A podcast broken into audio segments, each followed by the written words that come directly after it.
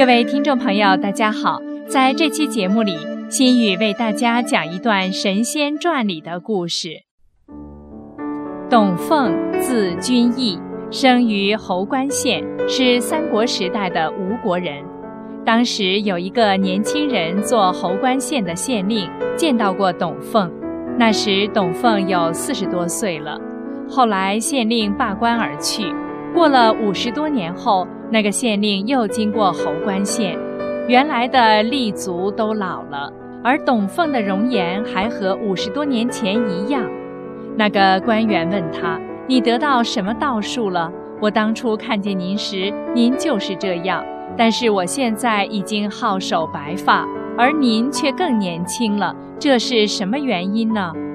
董凤说：“不过是偶然如此罢了。”这一年，杜谢担任胶州刺史，中毒病死已经三天了。董凤当时正在那里，就前往探视。他拿出三丸药，放到杜谢口中，用水灌他，叫人捧着杜谢的脑袋，使他抬起来，摇动脑袋，把药丸灌进了肚里。顷刻之间，杜谢的手脚好像能活动了，面色也渐渐地恢复过来。半天的功夫就能坐起来，又过了四天能说话了。杜谢说，他死时恍惚如在梦中，看见有十几个穿着黑衣服的人把他捉到车上，进入一个大红门，径直把他交付地狱。地狱是一个浴室一个门，每个浴室只能容纳一人。黑衣人把他关到一个浴室中，接着就用土从外面把浴室的门封住。不再能见到外面的光。有一天，忽然听到外面有人说：“太乙真人派使者来招度谢。”又听到外面有人在清除风土。过了很长时间，才有人把他带出来。看见有一辆马车，上有红色车盖，三个人共同坐在车上，一个人手持结账，招呼他上车。快到大红门时，醒过来。于是他又复活了，杜谢于是起身感谢董奉说：“特别蒙受您的大恩，您是太乙真人派来的使者，是您把我救活了，我该用什么方法报答您呢？”于是他为董奉在庭院中修了一座楼。董奉不吃别的东西，只是吃些肉干和枣子，稍微喝一些酒。杜谢每天三次给他准备这些东西，董凤每次来饮食，有时就像飞鸟一样腾空飞来，坐到座位上吃完就飞走，人们往往发觉不了。一年后，董凤要辞别杜谢而去，杜谢苦苦挽留不住，问他：“您想到什么地方去？不要一只大船吗？”董凤说：“不用船，只要一口棺材就行了。”杜谢为他准备了棺材。到第二天中午时，董凤死去，杜谢用棺材把他殡葬了。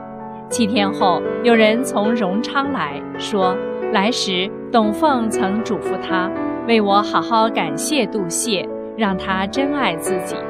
杜谢听到这话，便挖开坟墓，打开棺材一看，里面只有一张帛。帛的一面画着人形，另一面用丹砂画着一道符。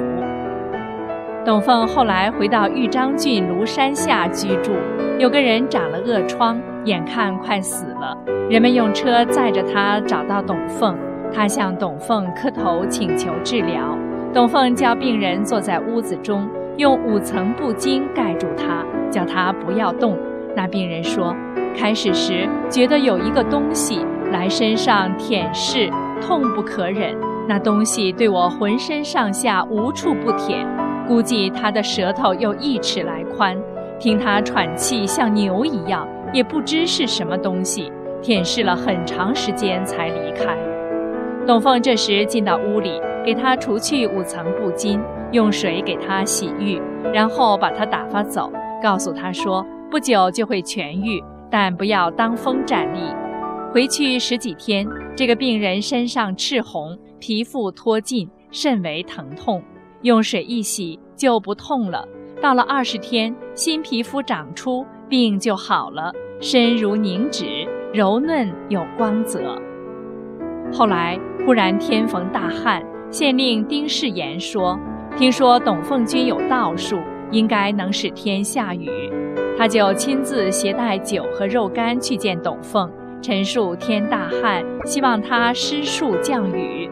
董凤说：“雨水容易得到。”于是看着自己的屋顶说：“贫道的屋子都能够透见天，雨来了可怎么能忍受呢？”县令马上说：“先生只要能叫天下雨，我们应为您盖好房子。”第二天，县令亲自带立足百余人，运来竹子木料，很快就把屋架立起来。正要聚土和泥，准备到数里外取水时，董凤说：“不用，天黑时就会下大雨。”取水的人停了下来。到天黑时，果然天降大雨。高坑低洼处都积满了水。董凤住在山中，不种田，每天给人治病也不要钱。重病人被治好后，董凤就叫他栽五株杏树，轻病人栽一株。像这样过了数年，一共栽下了十万多株杏树，郁然成林。董凤让山中百禽群兽都来杏林中游戏玩耍。杏林中始终不生草，像有人耕耘除草过了一样。后来杏子大丰收，董凤在林中修筑了一个草仓，告诉当地的人说：想买杏的人不需告诉我，只要把一器皿的谷物倾倒到草仓中，然后自己到杏林中摘一器皿的杏子即可。曾经有人给的谷物少，而摘走的杏子多。这时，林中的一只老虎就窜出来，吼叫着追赶他。那人甚为恐惧，急忙带着杏子往回跑。跑时在路旁倾洒了不少。到家计量杏子，和他交到仓里的谷物一样多。还有的人来偷杏，老虎就追到他家中，把他咬死。家里人知道他偷了杏，就给董凤送去谷物，磕头谢罪。回来之后，那个死去的人也就活了。董凤每年卖杏，用得到的钱买回许多谷物，不久就用这些谷物来赈救穷人，并供给川资不济的往来旅客行商。这样用去的谷物大约每年两万多斛。县令有个女儿，为鬼魅所诱惑，治疗也没有功效。就来求董凤给女儿治病，说：“您如果治好我女儿的病，我就让她来侍奉您。”董凤答应了，就招来一个白驼，长数丈。那白驼在路上爬行到县令女儿的门前，董凤派自己的侍者把他斩杀了。县令的女儿病也就痊愈了，董凤就收纳县令的女儿为妻子。可妻子好多年也没生个儿子。董凤经常外出，妻子不愿一个人独住，便收了一个养女，年龄有十多岁了。有一天，董凤耸身腾入云中而去，没有回来。他的妻子和女儿还保存着董凤的居室，母女二人卖杏得钱，生活过得很好，并继续周济穷人。如有人欺侮他们，老虎仍是很忠心地保护他们。并立即出来追逐欺侮他们的人。董凤在人间三百年后才离去，面色像三十岁的人。人们都知道，董凤是太乙真人派来的使者。他与三国时的张仲景、华佗齐名，并称汉代建安三神医。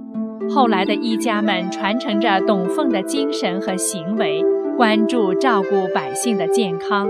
把医道比喻为杏林事业，百姓们称颂医生时，也经常使用“杏林春满”“玉满杏林”等词语，而且渐渐成为成语。中国的医学文化确实是神传文化的一部分。